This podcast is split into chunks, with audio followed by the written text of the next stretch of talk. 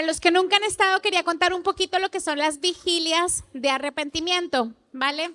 Son un tiempo que apartamos los viernes para, primero que todo, por supuesto, alabar y adorar al Señor, pero también para examinar nuestro corazón y cada viernes, cada semana estamos limpiando áreas específicas de nuestra vida. Así que, ¿cuál es el objetivo de venir hoy aquí? Venimos primero para adorar al Señor, pero segundo, para mirar nuestro corazón, examinar qué es lo que tenemos que limpiar, qué es lo que tenemos que cambiar. Y eso es lo que son las vigilias de arrepentimiento, ¿verdad? Bueno, esta noche ya estamos todos acomodados. Entiendo que el intercambio nos, nos dispersa un poquito, pero esta noche vamos a hablar de lo que es la falta de temor a Jehová. ¿Sabéis que en la Biblia se habla más de 70 veces la falta de temor de Jehová? La palabra, la frase temor de Dios o temor a Dios aparece en la Biblia más de 70 veces. O sea que esto tiene que ser algo importante para que se mencione tanto, ¿verdad que sí? Ahora, cuando a ti te dicen quién tiene temor de, a ver, digamos esto, si yo quiero, si yo digo familia, ¿quién quiere ser prosperado? ¿Quién dice amén? ¿Quién quiere recibir libertad? ¿Quién dice amén? Ah, y, y, puedo seguir así y la mayoría de cosas empezamos a decir, ¿quién quiere? Amén. Porque todas las cosas que vienen de Dios son buenas, son agradables, pero cuando hablamos de temor a Jehová, muchas veces esto produce, ¿qué produce? ¿Quién quiere temor de Jehová? ¿Qué pasó? ¿Quién quiere tener temor de Jehová? Ah, ya es diferente. ¿Quién quiere prosperidad? Entonces, esto es para mostrar que realmente es así. Cuando nos hablan de temor a Jehová o temor de, Jehová, es algo que como que nos causa un, uy, yo no me quiero meter mucho por ahí, porque estamos acostumbrados a asociar la palabra temor con algo negativo. Y como temor es algo negativo, cuando nos dicen temor de Dios, uy, no, no, no, yo eso como que mejor no, mejor me lo paso. Pero quiero que sepáis que es súper, súper importante. Y lo primero que quiero hablar hoy en esta noche es mirar por qué es importante el temor de Jehová. Y vamos a leer un montón de versículos muy rápidamente que nos van a explicar por qué el temor de Jehová es bueno. ¿Estamos? Entonces, mira, el primero que tenemos es en Isaías 36, Isaías 33, versículos 5 y 6. Y aquí dice, aunque el Señor es muy grande y vive en el cielo, hará de Jerusalén el hogar de su justicia y rectitud. En aquel día, Él será tu cimiento seguro y te proveerá de una abundante reserva de salvación, sabiduría y conocimiento. Pregunta, ¿quién va a proveer una abundante reserva de salvación, sabiduría y conocimiento? Y el temor del Señor será tu tesoro. Entonces, fijaros que la Biblia habla del temor del Señor como un tesoro.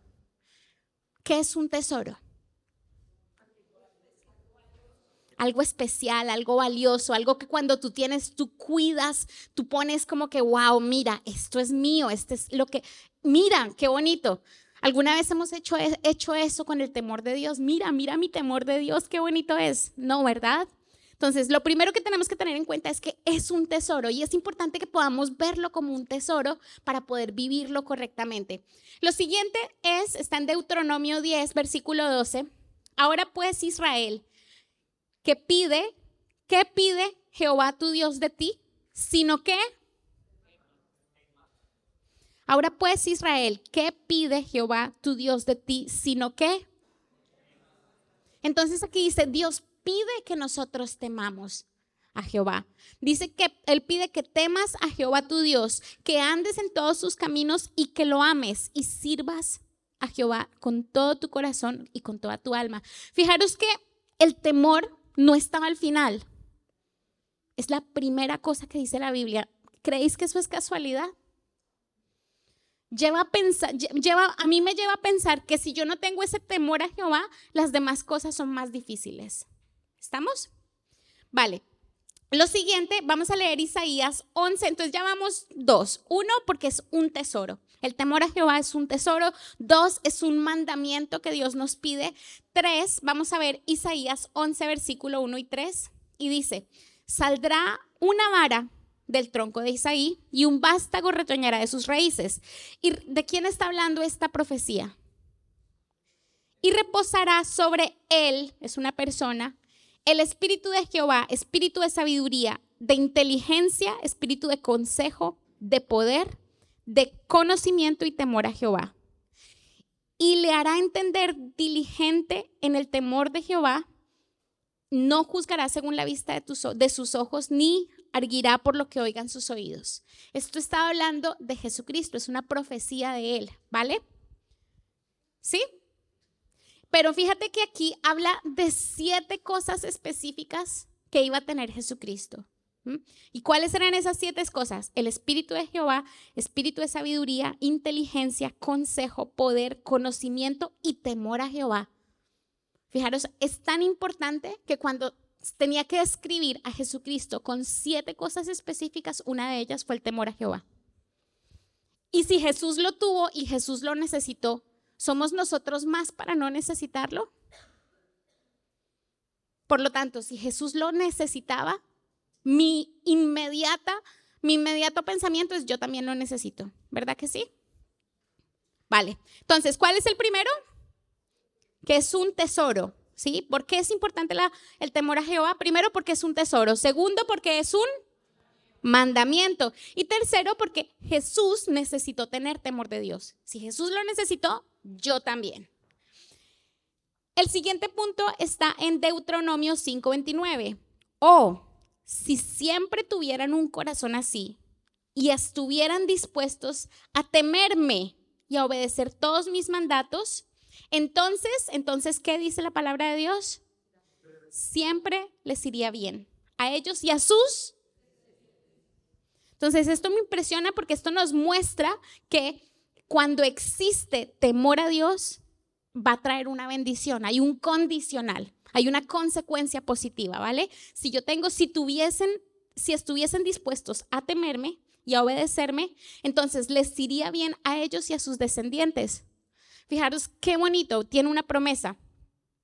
Y luego Proverbios 9, del 10 al 12, dice, el temor de Jehová es el principio de la sabiduría y el conocimiento del Altísimo e, es la inteligencia, porque por mí se aumentarán tus días y años de vida se te añadirán. Si fueres sabio, para ti lo serás, pero si fueses escarnecedor, ¿qué pasa? Entonces esto me, me muestra completamente lo opuesto.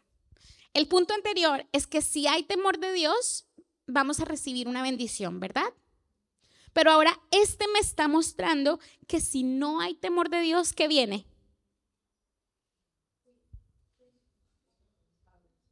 Hay consecuencias. Y dice, pagarás tú solo. Vamos a recoger fruto de, lo, de nuestras consecuencias. O sea, va a haber una maldición en cierta forma. ¿Estamos? Porque ¿qué es lo opuesto de bendición? Entonces, primero que todo, el temor a Dios es un tesoro. Segundo, es un mandamiento. Tercero, Jesús necesitó temor de Dios, por lo tanto, yo lo necesito. Cuarto, trae bendición. Quinto, no tenerlo acarrea maldiciones. Sexto, Eclesiastés 12, versículo 13. El fin de todo discurso oído es este. Teme a Dios. ¿Y qué dice ahí? Y guarda sus mandamientos porque... ¿Qué es el todo? ¿Qué es el todo? El todo es el todo, ¿no? El todo es el todo. No les impresiona este versículo. Dice, teme a Dios y guarda sus mandamientos porque esto es el todo del hombre. Todo.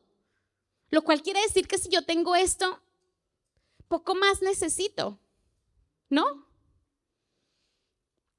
Muy bien, entonces la palabra de Dios dice que yo necesito tenerlo, que yo necesito tener ese temor a Dios.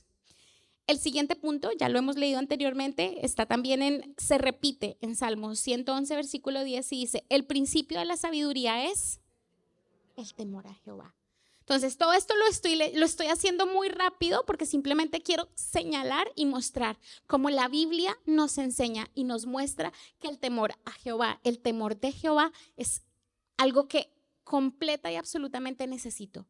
es un tesoro, es un mandamiento, es algo que necesito, es algo que trae bendición, es algo que si no cumplo trae maldición y es algo que si lo cumplo y si lo tengo va a representar el todo para mi vida.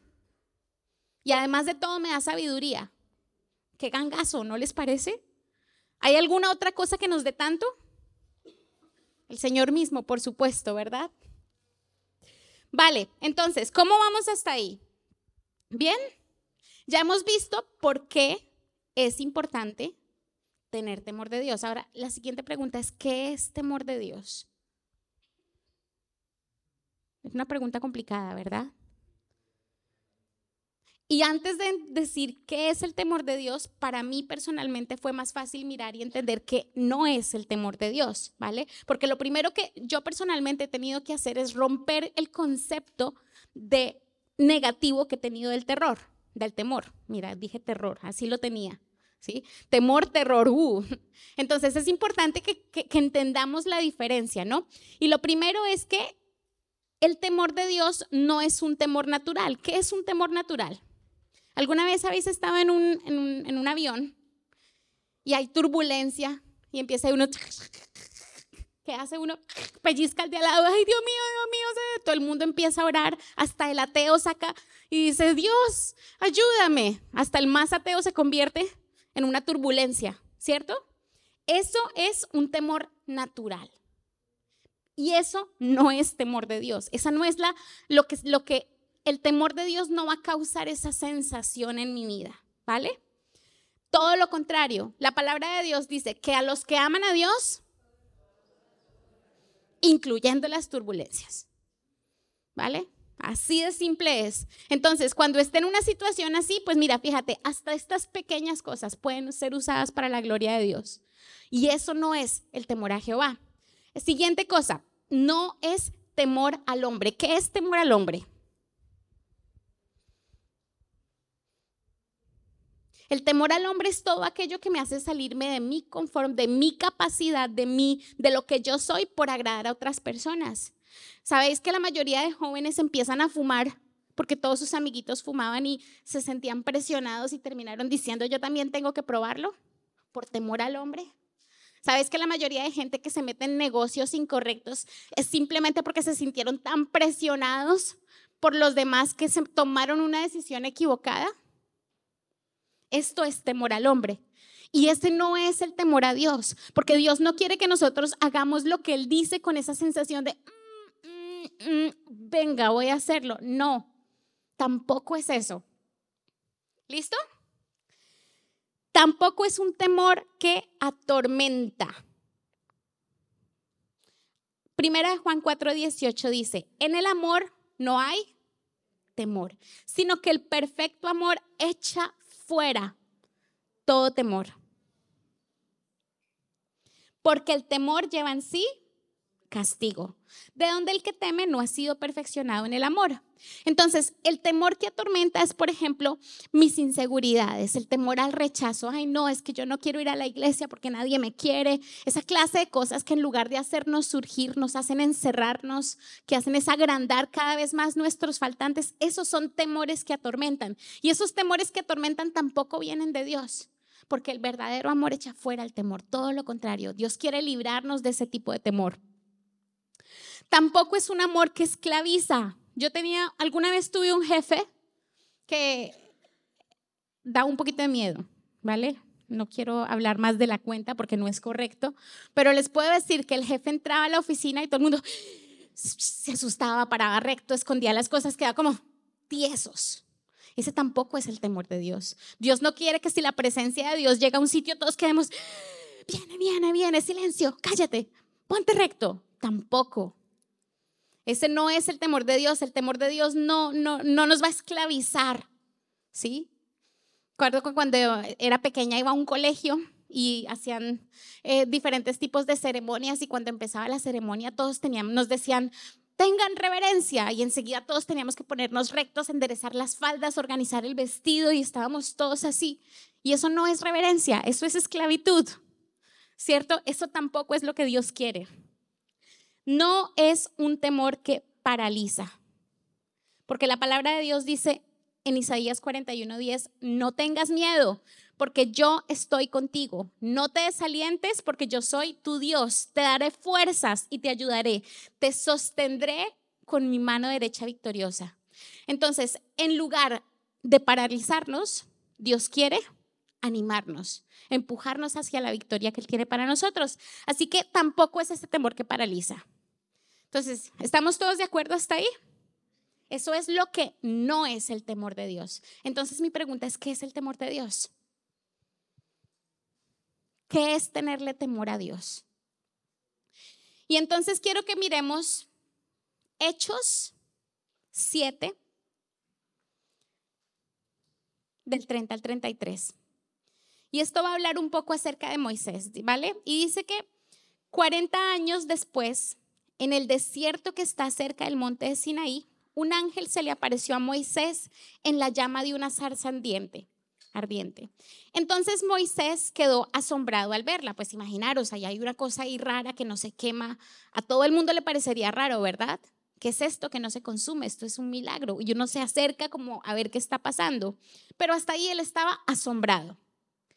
Dice que cuando se estaba acercando para ver mejor, la voz del Señor le dijo, yo soy el Dios de tus antepasados, el Dios de Abraham, de Isaac y de Jacob. ¿Y qué pasó? Moisés tembló como aterrorizado y no se atrevía a mirar. Y entonces el Señor le dijo, quítate las sandalias porque estás pisando tierra santa. Entonces, yo quiero que nos pongamos un momento en los pies de Moisés. ¿Qué sintió Moisés en ese momento? ¿Qué experimentó él en ese momento? ¿Por qué razón sintió tanto miedo? ¿Por qué razón no quería mirarlo? ¿Qué era lo que hacía que él no pudiera sostener sus ojos y mirar directamente a ese Dios que le estaba hablando? ¿Sí? Y la respuesta, en mi opinión, es que él en, en un solo instante tuvo un choque gigante Así como cuando te pasa una tractomula por encima que, que quedas, que no sales igual, de ninguna manera. Imposible, ¿verdad? Yo tampoco lo he sentido, gracias a Dios. Pero espiritualmente tiene que ser algo así, porque es un choque tan impresionante, tan arrollador. Y es un choque con qué? Con la majestad, con la gloria, con el poder, con la autoridad, con la santidad. ¿Tú te puedes imaginar lo que es eso? No, no tenemos ni idea. Ojalá pudiéramos imaginarlo. Si no lo pudiéramos imaginar correctamente, estaríamos como Moisés aquí, como, uy, ¿qué es esto? No, no lo podemos imaginar. Pero un choque es como con esa presencia, esa majestad, esa hermosura de Dios, produce en el corazón de las personas algo que se llama temor de Dios.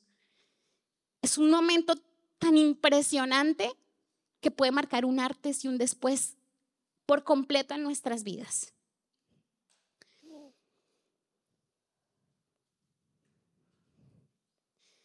Yo escribí algunas cosas que yo considero que vienen por medio de un encuentro así con Dios.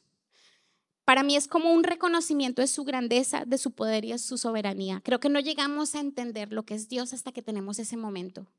Creo que es un conocimiento más íntimo y más profundo el que hemos tenido hasta ahora. ¿Sí? Creo que cuando tenemos ese choque es como, Buah, estoy viendo a Dios de una manera que antes no lo había visto.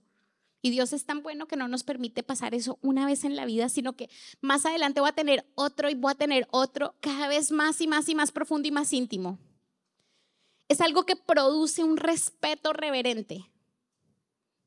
Y es algo, y es una expresión de amor más allá de lo, imaginado. ¿Vamos hasta ahí? Entonces, para mí las consecuencias que puede traer es esto. Uno es reverencia. Fijaros que lo primero que Dios le dijo es quítate el calzado. Y él no lo miraba al rostro. Eso es una, una señal de respeto.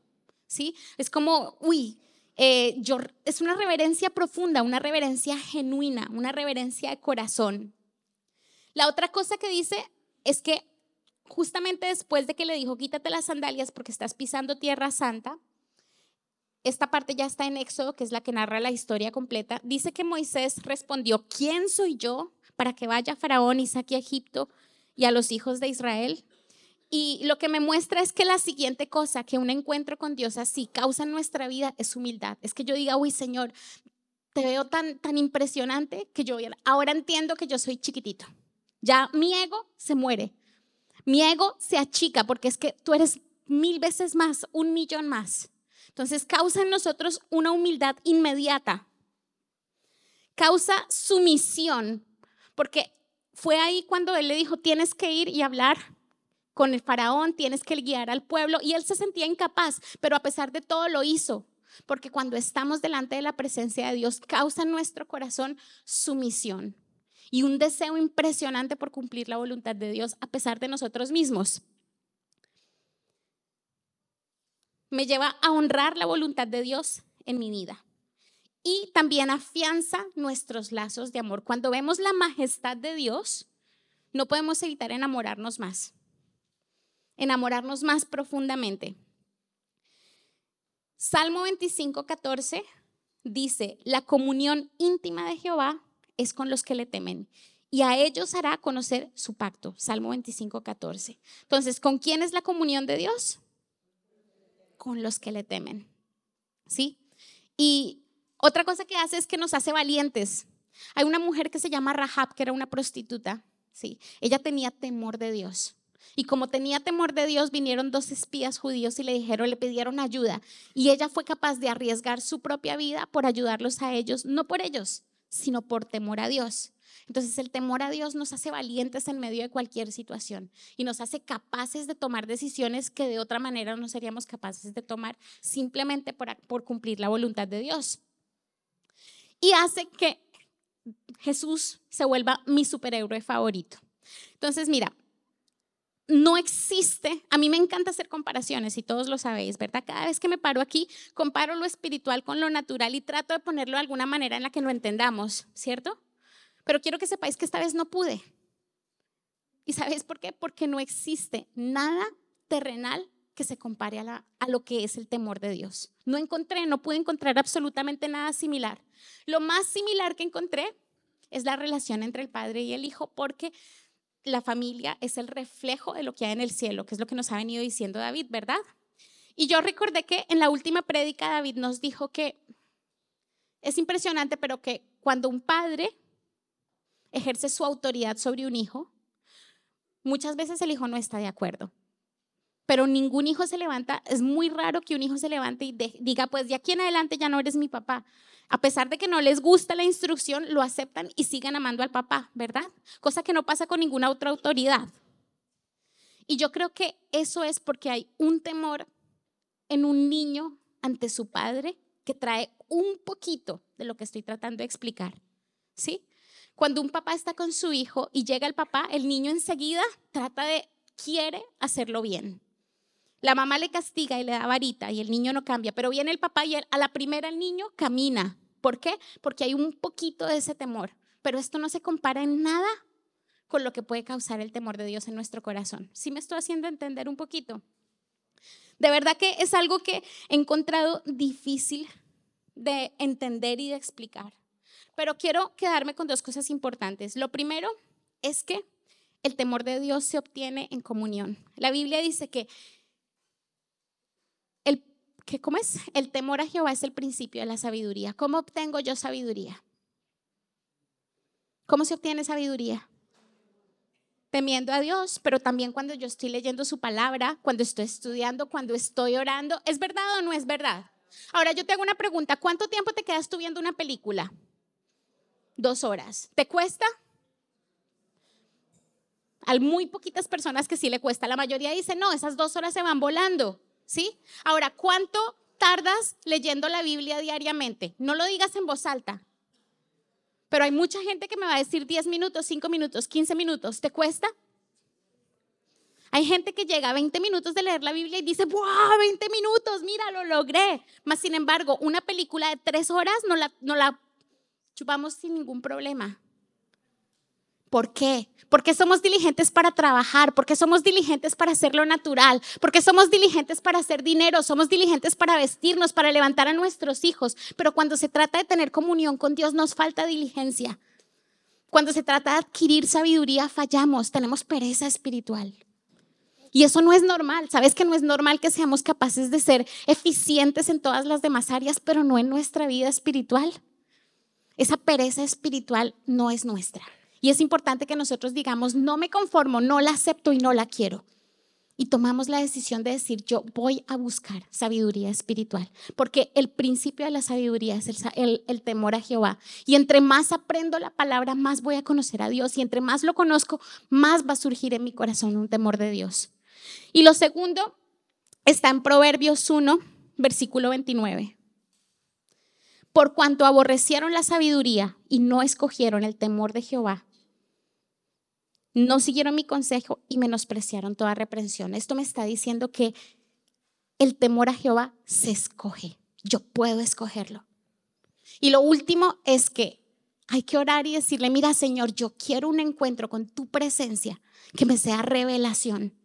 No lo puedo hacer en mis fuerzas. Necesito que te reveles de tal forma que cambie mi vida, que transforme mi mundo.